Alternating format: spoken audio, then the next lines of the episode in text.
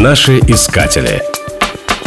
Имя русского полярного мореплавателя Семена Челюскина больше связывают с пароходом «Челюскин», названным в честь первопроходца. В 1933 году корабль отправился из Мурманска во Владивосток. Он отрабатывал схему доставки грузов северным морским путем. Обогнув мыс Челюскина, пароход был зажат льдами в Чукотском море.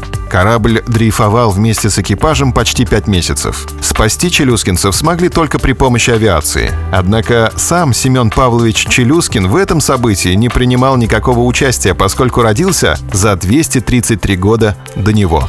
Семен появился на свет в Тульской губернии, далеко от моря. В возрасте 14 лет был зачислен в Московскую школу математических и навигационных наук. Выучился на штурмана. Служил на кораблях Балтийского флота. Занимался описанием прибрежных участков Финского залива.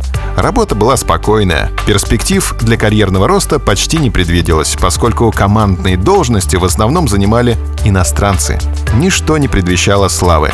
Жизнь резко изменилась в 1732 году, когда снарядили Великую Северную экспедицию. В списках членов команды числился подштурман Семен Челюскин. Его тут же произвели в штурманы и назначили заниматься приготовлением запасов провизии и снаряжения. В конце июня 1738 года шлюп «Якутск» двинулся за полярный круг. Все понимали, насколько опасной была эта затея. Уже спустя год Семен Иванович похоронил в вечной мерзлоте Василия Прончичева, своего капитана и товарища. После этого он принял командование кораблем и продолжил плавание. По пути пришлось сделать длительную стоянку в устье Ленёки.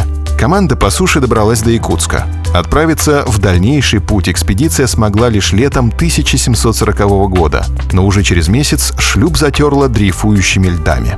Снаряжение и припасы пришлось сгружать прямо на лед. Потом ушли на берег, построили землянки и ждали, пока установится зимний путь.